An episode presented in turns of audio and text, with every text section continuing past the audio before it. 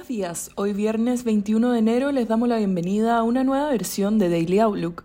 El tipo de cambio abre en 800, bajo el cierre de ayer, con las bolsas globales negativas arrastradas por el sector tecnológico ante decepcionantes resultados de Netflix. La popular empresa de streaming cae casi 20% en el pre-market tras anunciar proyecciones de crecimiento de usuarios para 1T22 que son menos de la mitad de lo que esperaba el mercado. Hasta el día de ayer, el Nasdaq ya caía más de 10% desde su máximo este año. A pesar de las expectativas que la Fed acelere el ritmo de aumento de tasas para este año, que ha golpeado con mayor fuerza el sector tecnológico este mes, la tasa del Tesoro a 10 años cae por tercer día consecutivo, transando bajo 1,8%, mientras que el dólar se debilita levemente.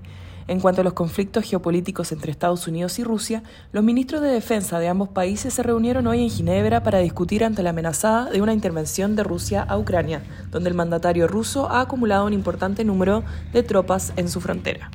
En el ámbito local, el presidente electo Gabriel Boric anunció esta mañana la conformación de su gabinete para su futuro gobierno.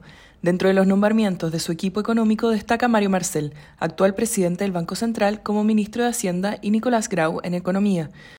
Por su parte, dentro de los ministros de mayor exposición y confianza, destaca Isquia Siches en Interior, Camila Vallejos en CGGov y Giorgio Jackson en SECPRES.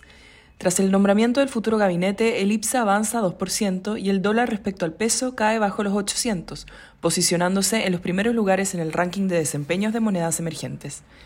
El Eurostock 50 cae 1,8% y en Estados Unidos los futuros adelantan una apertura negativa después de caer el S&P 500 1,1% y el Nasdaq 1,3% ayer en su tercer día de fuertes retrocesos.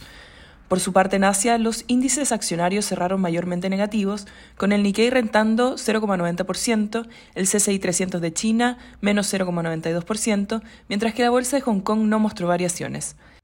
Los commodities operan negativos, con el cobre perdiendo 1% y el petróleo WTI 1,2% ante el menor apetito por riesgo y tras publicarse que los inventarios de crudo en Estados Unidos aumentaron más que lo esperado.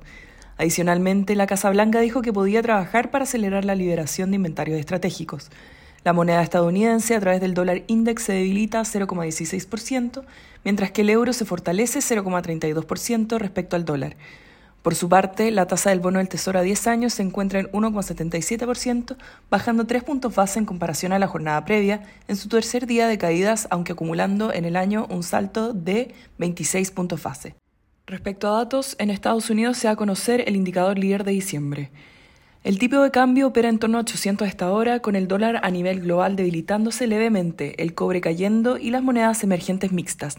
En cuanto a los técnicos, la principal resistencia es 802 y luego 805 y 806. Por su parte, a la baja los soportes se encuentran en 797 y 794. Ayer el ministro de Hacienda anunció que desde el 21 de enero hasta el 31 de enero no seguirá realizando subasta de venta de dólares, lo que sorprendió al mercado llevándolo al final de la tarde a saltar desde niveles de 801 hasta 806.